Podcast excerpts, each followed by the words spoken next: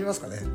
いい感じの BGM 一応ね BGM 薄く載せる予定ではいるんですけどあの二重でいい感じになるか不協和音。にあなるほどなるほど。わからない。かりました。はい今日もあの面かじいっぱい開講ラジオ開講したいと思います。はいよろしくお願いします。今日はえーデザイン発注のいろはということで、えーサウンドデザイナーと言っていいですか？はい。はい、えー坂本真一さんにお越しいただいてます。ありがとうございます。はじめましてついにお越しいただきました。いえいえもうなんな何年前ですかね。一回僕お会いしにそうですね。あの時はその僕もうんすごい短い時間やったんでそこまでね、ええ。あのお話ちょっとできなかったところはあったんですけど。めちゃめちゃ久しぶり三いやもっとか4年5年ぐらい前だと思いますあれは。木の元で。そうですね、はいお会いしたと。あのそれ以降あのご活躍はもういろんなところで拝見させていただいていてありがとうございます。本当にこう音楽音といえば坂本さんっていうありがとうございます。いやまあいますけどねいっぱい。いやー他にもいっぱいおられまあますけども、うん。素晴らしい方は。いやーそうですね。でもやっぱり僕はこのデザイン発注のいろはって始めて今年1月から始めて、はいはい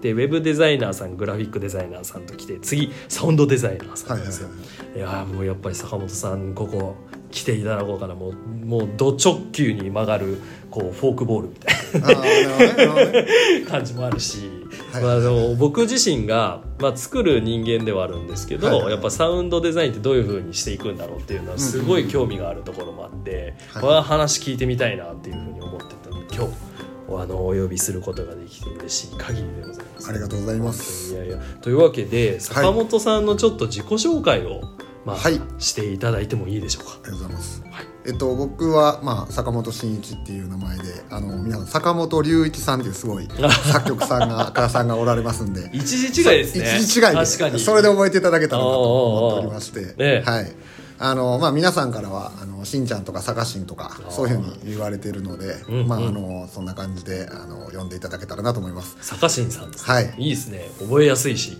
キャッチーだ。坂新さん。坂本真一を単純にキュッとしただけなんですけどね。あ僕も坂新さんって呼ばせていただこうかな。じゃあ、坂新さん。おはい。願いしますはい。まあ、あとあの出身はですね湖北町長浜市の,、うんあの湖北町というところでしてあのすごくあの湖岸あの琵琶湖のおお。ところですねあのそこの近くに住んでます。あ、もう湖岸沿いにもう湖岸ですね。あ、そうですか。湖岸まで10秒ぐらい15秒とかで行けるようなところいいな、でいいとこ住んでますね。あれ、選んでもなかなかこう、住めないっていうかね。あそうなんですか？やっぱり湖岸人気があって、湖岸住みたいなって思ってたんですけど。綺麗ですね。むちゃくちゃ綺麗は綺麗です。ねいいですね、はい。じゃあもうその湖岸で生まれ育って。そうです。今。で一旦まあ大阪で、まあ、あの専門学校の方を卒業して、まあ、あの普通に中高と行って、ええええ。で専門学校行ってで大阪の方でちょっとその音楽の制作、まあ、今から考えたらちょっとごっこみたいなもんですけど、まあ、制作会社みんなでやってで帰ってきて、でこっちでも何しようかなっていうところで、まあ、ここあのあのなんていうんですかメインになるんかもしれないですけど、ええ。こっちに来てそのよさこいの方々と出会っても戻ってきた時ん。なんかその曲を作ってっていう発注がすごく多かったのでそれに応えてたらなんかもうよさこいの楽曲作る人ぐらいの感じで なんかよさこいを作ってるっていう感じです、ね、あそういう流れなんですね、そっからまああの滋賀県だけじゃなくて県外の方の、まあ、よさこいのチームの方がそれを聞きつけて、ええ。まあ、すごく評価いただいたのであのは県外の方にあなるほど、はいよさよさこいの楽曲っていうのはやっぱり特殊っていうか独特なもん特殊中の特殊やと僕は思ってまして。ああそうなんだ、はい、なんであの一般的な話をした方がいいのか、い。ちょっと特殊なそのよさこいっていう側なのかによってちょっと違ってくるんかなともちょっと今日思ったんですけど。うわそれくらい違うんですね。でも、はい。同じサウンドデザインって言っても全くジャンルが違う。もう作り方も何から何まで違う。そうですね。あのよさこいっていうのは基本的には4曲作ってるっていう印象4曲作って4る曲を1曲にするという、まあ、いわゆるそのクラシックとかでいうと、はい。まあ、組曲とか、はあ、はあはあまあ、あの第一楽章。お第二楽章ってあるじゃないですか。第ああなるほど、あれをガッと4分間に短くしたみたいな感じの、ええ楽曲の作りなので根本的にちょっとその普通に皆さんまあ音楽でもすごいいろいろな幅があるじゃないですか、はい。クラシックもあればジャズもあれば、うん。で大きく大きなくくりで言うとあの歌物って言って歌が入ってるもの、うん。でインストゥルメンタルって楽器だけで構成されてる。それこそ劇版と言われるえオーケストレーションであったりとか、えそういうのがあると思うんですけど結構分かりやすくうん。それをこう全部ぐちゃぐちゃにして4つにしました4つを1曲にしましたみたいなのがよさこいっていうイメージ。もう聞くだけで作るのめちゃめちゃ難しそうですねそうですね。非常に難しい作りですね。型とかがあるわけではないですか？なんかパターンっていううかーんとね昔はあったんですよ。はあ。昔はすごくあったんですけどうん。最近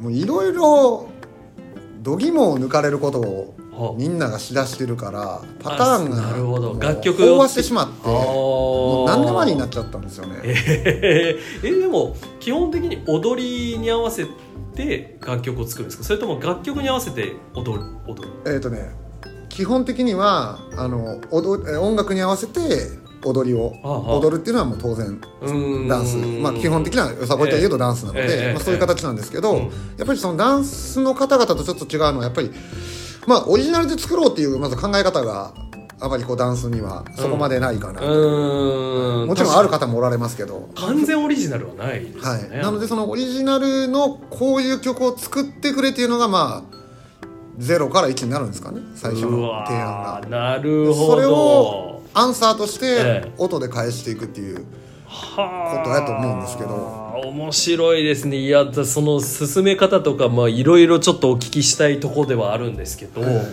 そしたらそのよさこいのまあ特殊なまあそのなんていうんですかねサウンドデザインの例も含めてなんか他のまあ例えば何かで使う BGM だったりとかまあいろいろあるとは思うんですけどそういうのも含めて一旦なんていうかこのサウンドデザインっていうかその音楽を作ってほしいっていうのが、うん。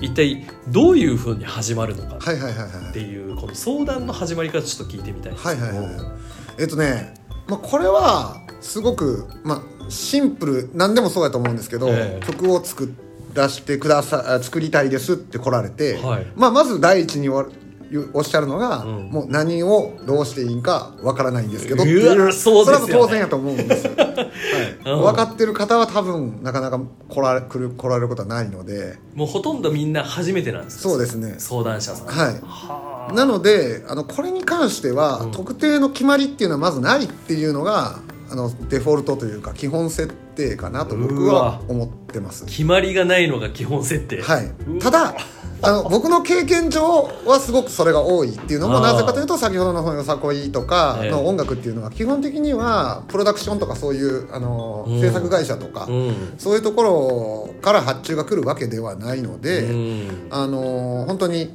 一般の方々からの発注、まあ、まして企業さんとかでも多分そうだと思います。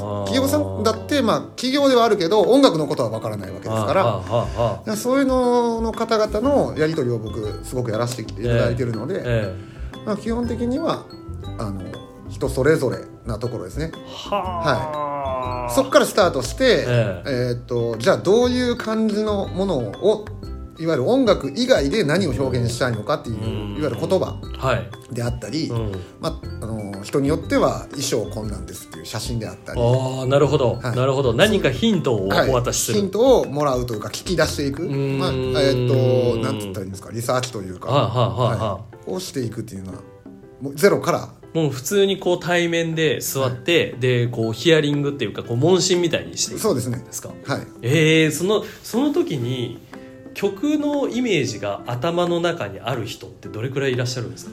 えっとねうーんおそらくはい。あの半々やと思っててない人は本当にないし、ええ。である人は何かあるけど言えないっていうのがああまだ言語化されてない、はい言えない伝えられないっていうどっちかだと思うんですよ。まあ確かに音楽ってこうグラフィックとかとは違くてビジュアルにはならないじゃないですか、こうまあ有形無形で言ったら無形でこううん聞こえてくるものだから、こう相談者さんもビジュアル的なイメージってこれって言えないこうこういう感じで可愛くしてとかこういう感じでかっこよくしてみたいなのが、はいはい。音のイメージだから説明が難しいですそうよなんです。ね。これはね 本当にあの逆に実際にも聞きたいんですけど、はい。あのーまあ、デザインっていうふうにおっしゃいますし、えあのーじゃあ目に見えないものをやっぱデザインしていくっえうんていうことなんで、うん。うん。やっぱりその非常になんていうんですかねあの分かりにくい、うん。あのいい言葉といえば百分は一見にしかずっていうのがありますけど、はいはいええ。そのあの百分の部分と1では全然違うというぐらい、うん。やっぱりあの難しいっていうのはまあうんうん。大前提あるうんんですよね。うん。でそこを読み取っていけるかどうかっていうところが非常に大事になってくるのかなと。なるほど。これはなんていうか大会もう大きな海の中から当たりを探し出すようなもう本当にもんですよねそうそうそうですそうです。そう それをやらないといけない。じゃあ結構そのやり取りっていうか、はい。こうまあ、最初にじゃあその相談者さんがイメージあってもなくてもこう、まあ、問診みたいなものからスタートしてで作り出すっていうのはなんかどういうふうに作って形にしていくんですか？えっとねこれもうーんジャンルとかによって全然作り方とかも変わってくるんだろうなっていうのは思うんですけど、はい。まずやっぱりあのー音っていうのはまあ一つの、えーお楽器だけで構成されてる、まあ、もちろんそういうのもありますけど、うん。わけではないので,、うん。で一般的に皆さんが、まあ、あのよく聞かれてるのって、まあ、歌謡曲うんで歌が入ってる曲だとう思うんですね。んでそのパターンの場合はまずメロディーをあのピアノとかでまず打っていって。でえーっとまあ必要があれば、ええ。まあ、誰かに歌ってもらって、うん。まあピアノと、うん。例えばボーカルだけうん。とか、ほうほうほうほう。まほうあ、アコギとうん。ボーカルだけとかで、うんうんまあ、やっていくっていうのが、うん。あの歌の曲の場合は非常にわ分かりやすいというか、なるほど。じゃあ、もうメロディーラインって言われいわゆるその分かりやすくこうこの歌のイメージはこうだなみたいなところの部分を作ってからその時にも聞いてもらうんですか？相談者さんに。そういう時もありますね。あの本当にそれも、えっと、人それぞれなんですけど、うん。あの音楽をどれぐらい知っておられるのかっていうところもう最初の段階でリスリスニングして、はいはい。えーあリスニングじゃないヒアリングして、はい。え。でえーっとあこの人やったらここまでは分かってるからこれを投げても大丈夫やなと。一歩間違えるとすごい不安になるわけですよね。完成のバージョンをみんなイメージしてるから。え私こんなピアノとの曲やってるつもりじゃなかった踊りの曲なんやけどとかなるわけですよ。本当に分からない人やったら。はい。うん。なのでそこら辺はあのちょっとずつ。僕よくやるのはあの本当にあの作ってる最中とかに動画で撮って送ったりしますよ。ええそれそのままあのこれこそ iPhone で撮って。はいはい。で動画で送って「こんな感じどう?」とか言って。で違うってやったらもうその段階でもうすぐ作り直しなるほど。ななるべく完成度を上げる前にこうこまめにお客さんにこう見てもらって修正していくっていう。そうですね。ものが、まあはい。結果としてお客さんも安心するしこうゴールに近づいていくのも早くなるそうですね。ただ今の結構よさこいのパターンっていうのは結構踊りがこうしたいっていうの要望があるんであー。ただその辺をちょっとあのー重点に置くとそういうふうにやりますけどもう最近はその歌物の楽曲とかであればえ結構もうお任せいただいた方がいいなっていうふうに思ってる節もあってあー。もうある程度もうこっちで決めさせてくださいと、はい。でそれでい。いかあかんかで判断してほしいと、でもあかんのならもう別の方に頼んでいただくとか、へー。そういう形の方がむしろいいんかなってちょっと最近は思ってああそうなんですね、はいえその楽曲って例えば4分間だとしたら、まあ、4分間こうピアノだけでも作るのって大変じゃないですかすごく、うんうんさ最初の例えばイントロの、えーとまあ、8小節なんかはちょっと分かんないですけど、短めにそれぞれ作ってうん。聴いてもらうんですか、それとももう一回全部ダーッと作ってそれを何パターンかこうなんていうんですかね、えー、とデザイン A 案デザイン B 案みたいな感じで方向性振って出すのか、はいはいはい。なんかさ最初そのお客さんってどういう形をこう聞くんだろうなっていうのは。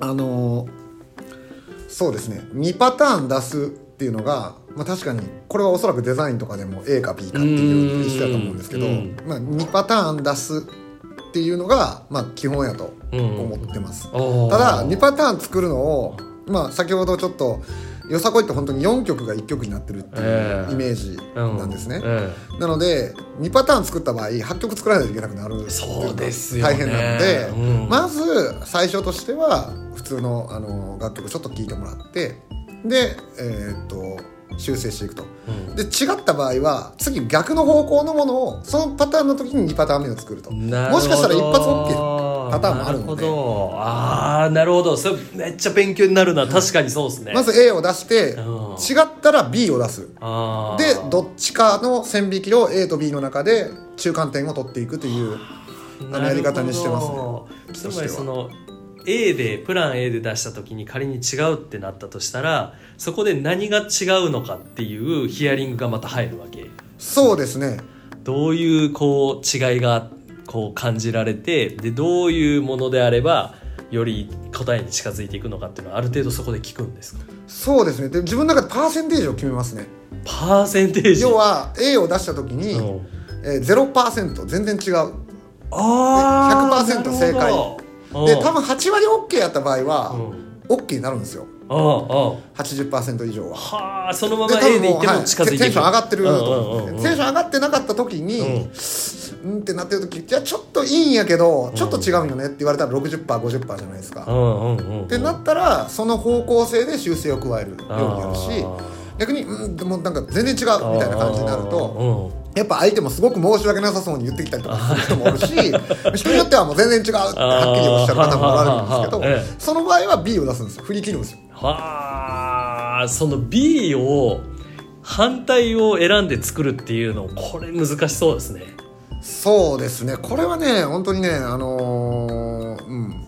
まあ無限にあるのでね。そうですよね、もう本当にこれ説明のしようがないですけど自分なりの A と B をちゃんと分けてうん。でどっちかをにするようにしないと。そうでそれでもう違ったらおそらく僕じゃないクリエイターが作った方がいいんじゃない？ああなるほど。じゃあ、はい。AB あたりまでである程度答えってやっぱり出る出ます出ます。そうなんだ、はあ大体それでえー出ますね。へー。えき気になるのがその A 案。まあ A から B に行くまで。でこうデザインがデザインっていうかその方向性が決まるじゃないですかある程度。それで大体こう相談時から数えたらどれくらいの期間でそこまで行くんですか？えっとね僕はあのー、えー、なんて言ったらいいんですかね。まあ先ほどよそこの場合だと 4, 4分はい。なんですけど、まあ、1分ずつ、まあ、単純に計算すると1分ずつ作るんですね。うん。で1分作ってまず出します。うんうんうん。で冒頭の部分、ええ。第一楽章うん。作って出してで、えーそれまでであれば大体そうですね2日とかですかね。2日でデモまず出すっていう感じです。それは A 案。A 案が出てくるのに 2, 日で出るんですか、2日でやります、マジっすか？すんげえあんですよまずでも。ああ、はい。でこれが OK だったらそれをまあ言ったら豪華にしていくという。そこになはあ。ったらちょっと時間か肉付けしていくんですね、それはもうあのピアノだけじゃなくてドラム入れたりベース入れたりとかまあ分かりやすく言うとそんな感じなんですね。肉付けっていうのは、はい。で B 案に行ったとしたらそれもまたじゃあプラス2日とかそういう感じになっていくそうですね。B 案の方になった場合はもうちょっとかかるかもしれないですね。その反対はどうしようかっていう。要はそれが違うわけなんでまあ、数学と一緒でそれがイコールじゃないから、ええ。違うパターンをじゃあその対照的にやるのはどうやろうっていうあ考えーなるほど。そっちの方が少しかえって時間がかかる。はい。はあ。そこから詰めて、まあ、大体どれくらいではいじゃあ使えますっていうふうにこう期間としてはなる。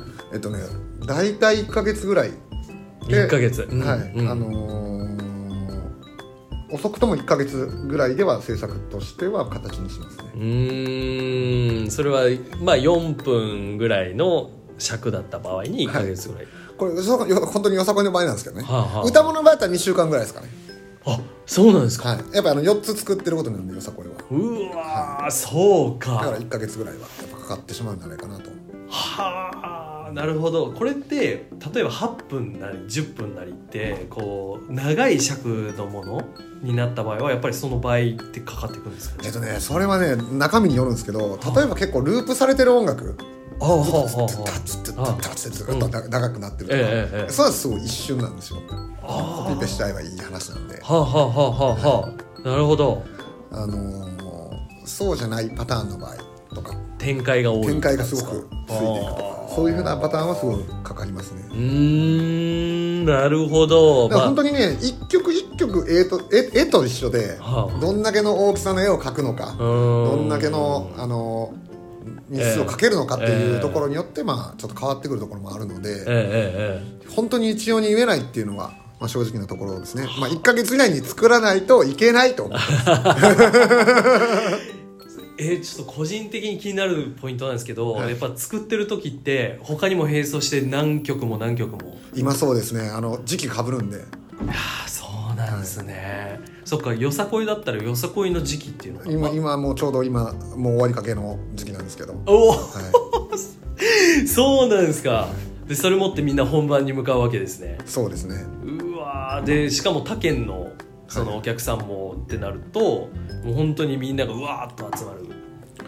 そうですね。もうだから時期はかぶってるかぶるんで完全に。冬冬秋口ぐらいから、ええ。なんでかしらんけどやっぱ今年あのコロナでだいぶね皆さん遅れてるパターンになってきてて今までやったら、えっと9月10月ぐらいからじゃあ10月ぐらいから始まって、はいはい。まあ、3月ぐらいにもう終わってるっていう感じなんですけどあ今ちょっと逆ににあのもう年冬ぐらいから、ええ。多分4月ぐらいまで、うわめっちゃずれてるんですね、はいじゃあ。ちょっとずれてる。半年近くこうずれていや進行10月なんでまあ2か月ぐらいずずれてる。ああ2ヶ月後ろにずれるはいずれてるっていう感じですああなるほど。そしたらその例えばうちのよさこいで坂本さんに坂下さんに楽曲お願いしたいってなった時は1ヶ月前にでも相談に行けばその欲しい時期に上がってくるんですねスケジュールが空いてればああやっぱそこはやっぱ調整が必要だから、はい。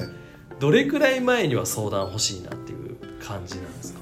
何にもなかったらいいんですけど、ええ。あのー、大体3か月前ぐらいにはいただけるとありがたいですね。ああやっぱり組めないんで。そうなんですね、3か月前には相談に来てで初めてのその問診をしてもらって、はい。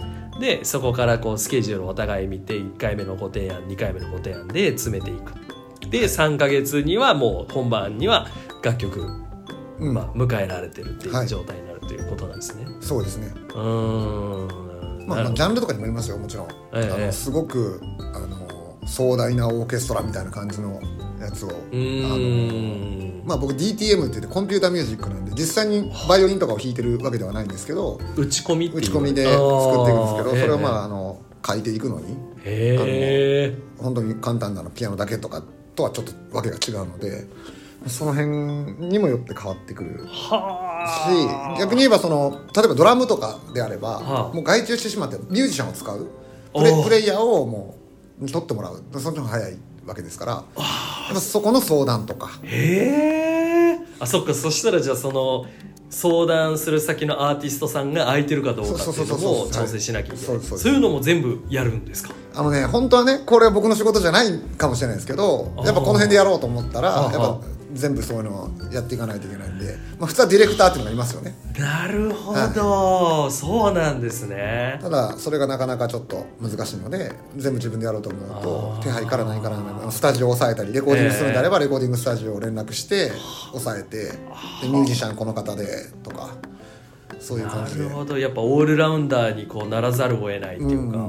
じゃあこの例えば任された楽曲が今回こういうテイストだからこれはちょっとあの人の方が合うなとかあの人の方が合うなとかっていうこうひこうお願いする引き出しみたいなのはやっぱり持ってるそうです。あのー僕も昔はずっと全部一人で曲作ってたんですけどはあそれがなんかちょっとちゃうなとも思ってきて。あそれは制作スタイルのはい。話ですか、やっぱり人が一人でできる力っていうのはやっぱ限界もあるんでうーん。やっぱより良いものをやっぱ提供していきたいなと思うと、ええ。より専門的な方に振っていくというか。なんでこちらである程度土台は組むけどアレンジは専門の方におのおののやってもらったりとかそういうこともやってます。もうあくまでこれ予算次第うなんですけど。そうですよね。外注費がそこでちゃんと担保できるのかどうかっていうのがまずあるんですよね。そうですね。はなのでまあい一応なんですけどあのーえっ、とそのやっぱり予算をある程度最初にどれぐらいで作りますかっていう話には絶対なってしまいますね、それはもう何でも一緒だと思うんですけど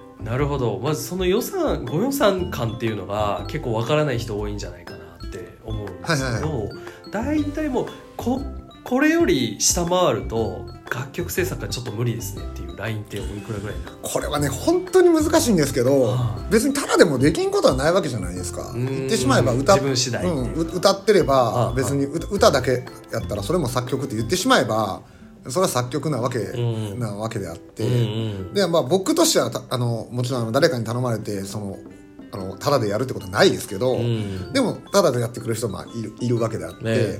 でそれを突き詰めると結構わかんないんですけど、大体そうですね。い一応相場と言われてるのが、うん。作曲っていうのってどうなんですかね？あのメジャーの案件とかであれば、はいはいえ。大体アレンジって30万円ぐらいかかってるですね。あアレンジっていうのはえーとね、作曲の次の段階、まあ、アレンジメントをするっていうのが多分ええ。30万ぐらいかかってるって僕は結構聞いてて、えでまあ、それも本当にピンキリもあると思うんえですけど、うんうんうん。で作曲っていうのは印税で、まあ、賄っていかれるので基本的に作曲費っていうのは入ってない来ないわけですよね。そうなんですか、はい、メジャーのいわゆるメジャーというか歌謡曲業界の話で言うああとねなるほど。じゃあ作る時は0円っていうか。そうです。作曲は。成果報酬みたいなもんですねそうですね、ああ、はい、で印税が入ってくるっていう、ええええでアレンジャーはアレンジャーでそれ雇われて、はあはあ。で、えー各ミュージシャンにじゃあ例えばあの大体、まあ、3万5千円単価なので、うん。ドラム3万5千円ギター3万5千円ベあーース3万5千円でボーカル3万5千円でレコーディング費。えええええでミックスっていう作業がありまして、はあはそのミキミキシングエンジニアというスタジオ皆さんがよく見られるあのスタジオ。うんで、まあ、こう音調整して、えええ最後マスタリングという過程を経てあ。で1曲なるっていううパターンなんでやばいちゃんとやろうと思ったらむちゃくちゃかかります。3桁。うーんと3桁はいかないいかないと思いますけど、えあのーまあうん十万はかかってくるんじゃないかなと、えなるほはい、ど、1曲。例えばもううちのよさこいチームで楽曲お願いしたいってなった時に、まあ、そこまではちょっとできないっていう人きっと多いじゃないですか、はいもうもうあもういろんなプロを集めて、うん。ああいうこうすごい豪華ななんていうかよく MTV とかで見るようなスタジオとかじゃなくてみたいな、そういう感じでいくとまずで僕は印税っていう形をやってないので、はあ。制作費として25万円。1えええ。え曲、うんうんうんで、まあ、自分ができる範囲であれば作曲のところまではやりますよと。でうん。レコーディングとかはまあ別別ですけど、ええはい。音として出すまでは、なるほど、はい、あのアレンジも、まあ、込みで。ええええ大体ええ。25万円ぐらい、ああアレンジが込みの状態で、えっと納品されたものっていうのはつまりこうよさこいだったら舞台でもう踊るために使える楽楽曲になってるっていうイメージですか？そうです。ああ、はい。音がもう乗ってこうなんか CD みたいなものに焼かれてみたいなそうですそうです。状態ででデータと CD とどちらでもああなるほど、でそれでの範囲内で、まあ、制作させていただくっていう先ほどの。でそれ以上クオリティの高いものを求められるっていうふうになると、ええ。それプラスアルファ例えば音質を整えるための、まあ、プロに頼みましょう。演奏をもっときっちりできるミュージシャンに頼みましょう、ええプラスアルファでかかってくるっていうようなイメージかなと思いますね。それって最初にこう金額提示をするのかそれともなんかお話を聞いていく段階で、まあ、これくらいかなって言ってお見積もりを出されるのかその見積もりタイミングっていうのはどういうとこになるんですか？ドア頭で僕はちゃんと話しますね。いくらでやるのかっていう。ああなるほど。で仮になんですけど10万円しかないんですとかってなった場合っていうのはどうされてるんですか？えっとねあのー基本的にはあのー断ってます。ああそうなんですね、はい。それだとちょっとできない。基本的には断るんですけど、うん。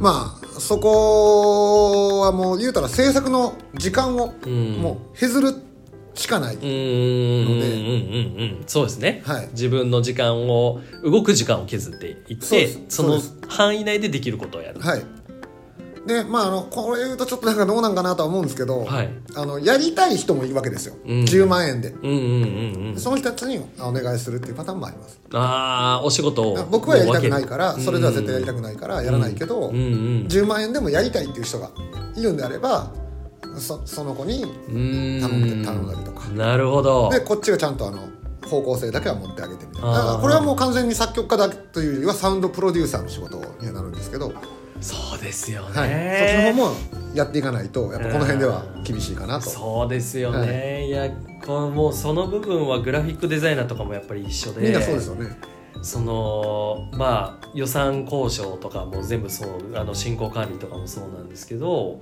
やっぱりこう来たものを全て作ってこう打ち返してるとやっぱりこう生きていけないんですよ、はいはいはい。不思議と、そうですよね なのでこうその部分の采配とかも全てこうやらないといけないので結果的にはトータルプロデュースみたいなのをする中に、まあ、やっぱり作る部分が入ってるみたいな形になっていかざるを得ないっていうところがあって、あのやっぱりこういうところでやってる人ってあのオールラウンダーになっていく傾向があるなと思ってて、まあ、そこはなんかサウンドデザイナーの方もまあ一緒なんですね。そうですね僕はそういうタイプですね。あのうん大手に例えばあのずっとその方のマネージメントがついてて、ええ。でいわゆるまあ別にそれが東京であれニューヨークであれ関係なく、ええ。その方とやり取りをしてて、うん。まあ、そこのちゃんとしたなんていうんですかその音楽畑のところでやるんであればええ。必要ないんかもしれないんですけど、まあ、僕の場合は、うん、そういうのが必要でしたね。うんそういうこう、まあ、いわゆる業界みたいな中でやってる人と、まあ、坂新さんみたいにこうなんていうかそうじゃない部分で必要とされてる方に対してこうサービスを提供されていく人っていう風になった時にやっぱりこうまだまだこう音楽業界の中でやってる人の方がパイは多いんですか？サウンドデザイナーは。いやもうそのね今僕全部あの音楽といえどこれ非常に難しい話なんですけど今歌謡曲業界とよさこいの話しか今してないんですけどおおそらく例えばミュージカルとかあの劇劇とか。であとはなんていうんですかねあの本当にあのい癒し系のフィーリングミュージックでなんはい。か宇宙と交信しながら作ってますよとか、ええ。まあ、そういうのもありますから、一様に多分言えないんじゃないかなっていうのがもう正直なところです。で分かりやすいところを僕がよさこい業界にいてで歌謡曲が一番まあわみんなが分かりやすいかなっていうのでちょっとその2つの話をしてるんですけど多分ね劇とかやったらまた全然違うと思いますよ。ああそうなんですね、そうか。芝居とかと合わせたりするんじゃないですか？あそう専門は分かんないですけど。でもっと長い期間やっぱり一緒にお付き合いしたりとか、はい。まあ、そういうことも可能性としては出てきますよね,、うん。ね。ああなるほどな。本当分かんないですね。いやーそうですね、いやーなるほどなるほど。いや面白いな。えー、そういうこうまあ壁打ちをして一緒に制作とかしていって、まあ、数ヶ月、まあ、お付き合いしていくとかってなった時にやっぱりこう進んでいく上で困ることみたいな言われてちょっとこれ困っちゃうなみたいなこうんとねととかってあったりするんですか、うーんまあ結構うーん言われて困ることか、まあ、基本的にはもう慣れたというかむ昔はありましたよ。昔はすっげえあったんですけど。それで無茶ぶりだろそれはみたいな感じですか？はい。なんかね一回ものすごい面白かったのが、はい。あのー参考曲投げられたんですよ。ああそれがいわゆる四つダンスミュージックはいはい。の一番わかりやすい四つ打ちっていう、はいはいはいはい。四つ打ちっていうのはキックがドンドンうんドンうん。ドンドンってなってる、うんで音楽なんですね、えでそれ作ってって参考曲で来たから僕当然四つ打ちではい。ドンドンドンって出したんですよ、うんであの楽曲そのまま聴いてもらったら、これなんか似てるって言われて。参考曲、はい。似てるって。どこが似てるんですか、全然違いますよって言ったら、うん。いやこのドンドンドンっていうのが似てるって言われて。いやもうほとんどのダンスミュージックフォやけどこれにしたらもうみんな みんなフォやでっていう。これは多分ややっとこうみたいな。あーなるほど。それはそのい依頼者さんはやっぱりそういう音楽に精通してるとかそういうわけじゃないので。ああなるほど。印象としてこう参考曲を渡されたはい。ことなんですか？はい。ああそれでも出てきた時に何を参考として出してるのかっていうのを汲み取るのって結構難しいですよね。もう結構難しいですね。あでね僕も今これ天気似てると思うんですけどーはあはでそういうのやめた方がいいんかなとも思ってるんですよ。あそういうのっていうのは。えっ、とね要はその答えすぎない。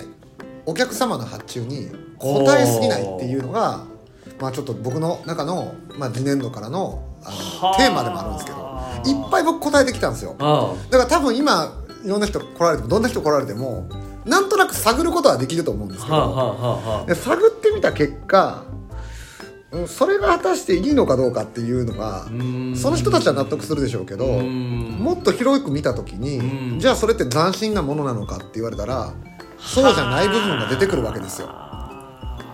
じゃあ誰の責任でやるのって言った時にもうこれは例えば何でしょうかね。あはい。例えば日の出っていうテーマがあったとして、はい。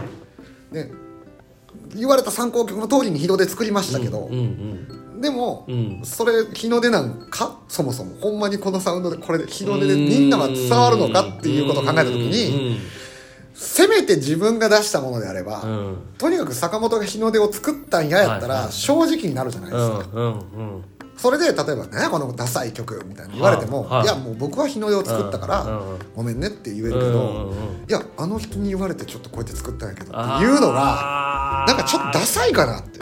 うんわかるな責任を負えないんです。あー。でしかもその出た時は坂新さんの名前で出るわけですからね。そそうなんですよ。うん、これは自分の作品として出ちゃったからには自分がやっぱり責任を持たなきゃいけないはいってなった時に、それはモテるかなってことですよね。そうですね。ダサくなっちゃったな言われて作ったけどな嫌だなっていうふうにして出したくはないってことそうですね。でやっぱりそれがね今までやっぱ答えしっかり答えてきてたはいるのでその満足度的はおた抑えてきたとは思うんですけどうん。革新的ではないっていうところの今ちょっと悩みにぶち当たってて。そう。ああなるほど、それをどうやってお相手に納得してもらうかっていうか説得するかですよね、はい、った時。でそこはまあちょっと分けないといけないのかなって僕もちょっと考えてるんですよ。要は、はい。い、わゆるやっぱりあの斬新なものといわゆる広く一般的なものっていうのは安心するわけで、うん。本当に安心するような楽曲を提供してあげないといけないっていうのがそこに結構多いんですね、ええ。一般の方々なので、ええええ。ええそれはちゃんと分けてやらないといけないなっていうのはあるので、まあ、ある程度よくあるような音楽を作るようにしてるんですけど、ああそれでいいのかとなってきたところもある、はい、でおそらく、まあ、この地方だけじゃなくて世界的にそうやと思うんですけど、うん。結構ね斬新の方向性が強くなってきてるので。ああトレンドとしても変わってきたということですか、ああもっと攻めてもいいんじゃない？っていう面白いですね。それその業界っていうかそのトレンドに対して応えていくには自分自身がなんていうかそのクライアントワークっていう形をこう崩していかないとうんうん。答えられなくなってきたってことですよね、そうですね。そのそこが難しいですね。だからその、まあ、制作者なのか芸術家ななのか。そうですよね。そこでやっぱり悩み出ますね。うわーすごいことをでも問われてるんですね、そしたら作曲家の方々は今。で正解が本当にないんで僕ねこのコロナ禍で結構暇やったんでああ。のなんかあのアメリカのね黒人の方のトラックメーカーさんえとなんかちょっとやり取りしてて、はあはあはあ。であの音楽を僕ピアノ弾いてたんですけど、ええ。なんかあのピアノいいからなんかこのトラック僕つくちょっと一回このトラックに合わせて弾いてみてみたいなのがあったんですよ、うんうんうん。で曲これバーンって聴いた時になんじゃこれと思ってえもあう全然僕考えたこともないような音楽が来てたので、いかに自分の正解も幅の狭い話かっていういっぱい音楽あるから、うんうんうんうん。もっともっと間口を広げる方向に僕自身はよさこいの業界であれうん。あの企業案件であれ、うん。もっと広げていきたいなっていうのがちょっと今僕は思ってることではあると。はあじゃあもう次年度めちゃめちゃなんていうかこう楽しくなるターンかもしれないですねそうですね。一応ね僕も、まああのなんていうんですかあの今ちょっと目標があって、ええ。まあ、自分の楽曲を作ってなかったから、はい。はい、あのーなんかここにちょっとあのメモで書いてますけど、みんながあの分かりやすい代表,、代表作っていうのありますけど、えあのーやっぱり発注に対して答えてくるっていうことはもういっぱいやってきましたし、うん。まあ200曲ぐらいはやってきたと思うんで、えうん。あの自分がまず作ってみたいよさこいの曲とかダンスミュージックはどんなんかって、まああまりよさこいにも僕引っ張られずに、ええ。ちょっとこうジャパニーズのスタイルが入ってるダンスミュージックをきっちりちょっと作りたいなってちちょっと思ってるんですよ。うんうん、完全にクライアントなしの自分自身が表現したい作品を作ってみるはいってことですか、ちちょっと今年それを、まあ、4月からあの始めていこうかなと思ってたんですけど。楽しみですね、まあそれ含めなんですけどこうやっぱ聞いてらっしゃる方見てらっしゃる方々の中でこう楽曲作ってほしいっていう風になったりとか、その坂新さんが新しく作った楽曲聴きたいっていう方って、どこでどうしたら聴けますか？えっとね僕本当にあのあのーまあ、一番いいのは「あっぱれ祭り」に行ってくださいってことなんですけど長浜あざあっぱれ祭りっていうのがあるので、ほうほうほう。そこにうち楽曲作らせてもらってるチームさんとかがええ出ますので、えそこのところに行けばかかかかるというかそれは何月、えっとねいいつでも？今年9月の2日って聞いてます。9月ですか、あまだじゃあチャンス全然ありますね、まああとはまあ各あの、えー県のお祭りとかでう聞いていただいて。ってなるじゃないですか、はいはでこれがななるから、えやっぱりちゃんと音源としてまあ別に持ってるんですよ。持ってるんですけ どね。はい。うん。こういうことになるので、はい。なんかそういうのをちょっと出していきたいなずっとやってこなかったんで。連絡はなんか？ああ僕フェイスブックしかやってないんですけど普段のじゃあお仕事のあれですか？コンタクトとかもフェイスブックから？えっ、とフェイスブックか LINE か紹介かっていう形です。ああなるほど。ホームページ作ってないんで。あそうなんですね。これあのこのポッドキャストとかに載せて大丈夫ななんかコンタクト先とかもあればこう載せておこうかなと思うんですけあどー。それは大丈夫ですか？あ大丈夫です大丈夫でわかりました。じゃああの気になる方は概要欄見ていただいてそういうふうにあのちょっとお話聞いてくださいからもうあのイメージ持ってても持ってなくてもひとまずこう聞いてみるというのをまあされてもいいのかなと。まあ一回ちょっと話お話もし機会があれば最初にコンタクトを取りたいかなと。で音源もまあ一応持ってるのは持ってるんで、ええあの全然投げますしデータで送ることもできますんでありがとうございます。いやめちゃめちゃ刺激的でしたね。やっぱりサウンドデザイナーの方とお話しすることってやっぱそう多くないので、まあ、かといってもう日頃その音楽に触れてはいるの生活の中で。だからやっぱりこう聞いていくとめっちゃ気になることだらけだなっていう。あと知らないこと多かったですねとにかく。あもうすんごい面白かったです。あありがとうございます。こんなんでよかったのかちょっとわかんないですけど。いやいやもう本当にありがとうございますというわけでね今日のあの長浜開口ラジオのあのデザインハッチのいろははサウンドデザインのいろはということで、えー、坂新さん坂本慎一さんにお越しいただきましたということでありがとうございました。ありがとうございます